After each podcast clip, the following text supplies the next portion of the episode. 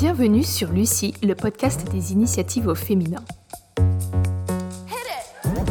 Je suis Audrey Letiec, experte de la diffusion de contenu audio sur les plateformes digitales. Je suis aussi maman d'un petit garçon de 2 ans et passionnée de développement personnel. Je discute ici avec des entrepreneuses, des indépendantes, des femmes qui se mettent en action dans leur vie professionnelle ou personnelle et qui impactent le monde positivement.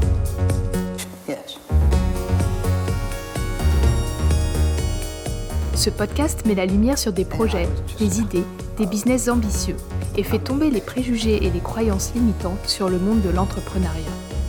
Je tends le micro à des femmes inspirantes qui racontent leur parcours et partagent leurs expériences.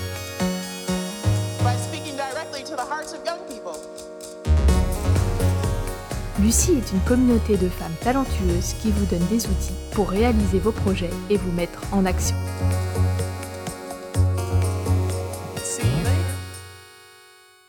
Bonjour à toutes et à tous. Bienvenue dans cet épisode 0. Dans cet épisode 0, je souhaite me présenter et vous expliquer pourquoi j'ai eu envie de faire ce podcast et quelle est la promesse du podcast. Je m'appelle donc Audrey, j'ai 35 ans et je vis à Berlin avec mon amoureux et mon petit garçon de bientôt 2 ans. Ça fait 12 ans que je travaille comme salarié de l'audiovisuel public. J'ai travaillé 9 ans à Radio France à Paris et ça fait maintenant bientôt 3 ans que je travaille pour la radio publique allemande Rundfunk Berlin-Brandenburg. Je me suis spécialisée dans la diffusion de contenu audio, notamment les podcasts, sur toutes les plateformes digitales, les sites web, les applis mobiles, les hubs et plateformes du type Spotify ou Netflix et les assistants vocaux. C'est pour moi très important d'œuvrer à rendre accessibles des contenus originaux et de qualité, et c'est pour cela que je suis très attachée aux missions de l'audiovisuel public, qui sont d'informer, d'éduquer, de cultiver et de divertir. Alors le salariat m'a toujours beaucoup plu et apporté beaucoup de satisfaction professionnelle, mais récemment, j'ai pris conscience que j'avais comme une envie, un besoin de créer quelque chose moi toute seule, un besoin profond de mener un projet qui m'appartient. Parce que même si je me sens bien dans l'entreprise, je sens que je ne peux pas vraiment déployer mes ailes complètement. Et depuis que je suis à Berlin, j'ai rencontré beaucoup de femmes indépendantes et entrepreneuses, et les côtoyer a éveillé en moi beaucoup de curiosité. J'aime beaucoup discuter avec ces femmes, j'aime qu'elles me racontent leur histoire, et comme je suis une grande fan de podcasts, j'ai eu l'idée d'interroger ces femmes et d'en faire un podcast pour que leur parcours, leurs expériences servent d'inspiration au monde. J'ai envie que ces femmes me racontent comment elles ont fait pour atteindre leur objectif, comment ça s'est passé pour elles, parce que je suis sûre qu'elles vont m'apprendre, nous apprendre plein de choses, et surtout, elles vont permettre à d'autres femmes entrepreneuses et indépendantes de se sentir moins seules dans les difficultés inhérentes à la création d'une activité. J'ai envie de partager avec vous leur parcours, leurs témoignages, parce que je suis persuadée que le monde a besoin d'entendre ces femmes et que leurs expériences profitent au plus grand nombre. J'ai remarqué qu'en fait, souvent, il suffit de peu de choses pour se mettre en action. Il suffit parfois d'une parole, d'une rencontre, pour qu'on se décide de changer de vie. Peut-être qu'une de mes invitées vous donnera le coup de pouce, le déclic qui vous manquait pour entreprendre un projet professionnel ou un projet personnel. Alors, j'ai décidé d'interviewer uniquement des femmes, non pas parce que je trouve les hommes moins inspirants, mais parce que ça me paraît plus naturel. Je ne conçois pas ma vie sans l'esprit de sororité. J'ai toujours appartenu à des sororités qui m'ont fait grandir et évoluer. Ma sororité de sang d'abord, avec mes deux petites sœurs absolument géniales, avec qui j'ai développé mon sens de la créativité. Dès qu'on a été en âge de parler, on a créé des spectacles de Noël tous les ans. Les scouts et guides de France ensuite, à l'époque, mon groupe n'était pas mixte et j'ai passé tous mes dimanches et une grande partie de mes vacances d'été avec mes amis scouts, mes amis IES. Le scoutisme m'a appris la débrouillardisme, l'esprit des skips. Et en plus d'amitié très forte, j'ai été guidée par des cheftaines extraordinaires que j'ai toujours considérés comme des mentors. Étudiante, j'ai aussi recréé autour de moi une nouvelle sorte de sororité avec mon groupe de copines, une amitié très forte qui dure depuis 15 ans. Et c'est entouré de mes amis d'études que je suis entrée dans l'âge adulte, que j'ai parcouru le monde, que j'ai commencé à travailler. La maternité m'a permis d'entrer dans des communautés de mères qui s'entraident, des communautés virtuelles autour de podcasts notamment, comme les podcasts Bliss ou la matrescence, des podcasts que je vous recommande fortement, et aussi des, des communautés physiques à Berlin.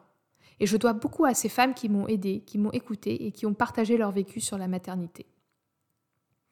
Plus récemment, j'ai expérimenté des coachings de développement personnel en groupe, là encore des groupes 100% féminins. à l'occasion de ces coachings en groupe, j'ai pris conscience de la force du groupe et de la puissance du féminin. Et je vous dis, c'était vraiment fou. Et c'est cette force qui m'anime aujourd'hui pour faire ce podcast. Ce podcast, c'est également un challenge personnel. C'est mon passage à l'action à moi. Il n'y a personne au-dessus de moi pour me dire comment je dois faire, quels sont mes objectifs. C'est moi et moi seul qui décide pour la première fois de ma vie comment ça va se passer.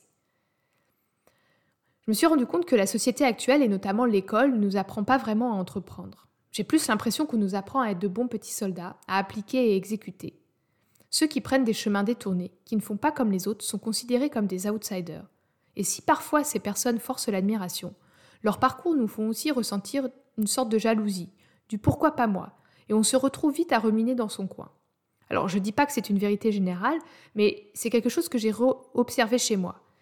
J'ai observé que souvent je baissais les bras sous prétexte que bah, ce n'était pas le chemin normal. Ah non, non, non, ça c'est pas pour moi. Comme si en fait, je pensais que ceux qui entreprenaient, ils avaient un truc spécial.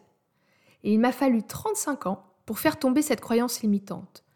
Cette croyance limitante qui était que entreprendre, c'était quelque chose de génétique. Alors qu'en fait, pas du tout. C'est pas du tout quelque chose de génétique. C'était un peu comme si je me disais que le succès était réservé à une catégorie de personnes. Mais au final, qu'est-ce qu'ils ont de particulier les gens qui réussissent? Réponse rien. Ils se mettent tout simplement en action tous les jours pour atteindre leurs objectifs. Et d'ailleurs, en parlant de réussite et de succès, qu'est-ce que ça veut dire au final?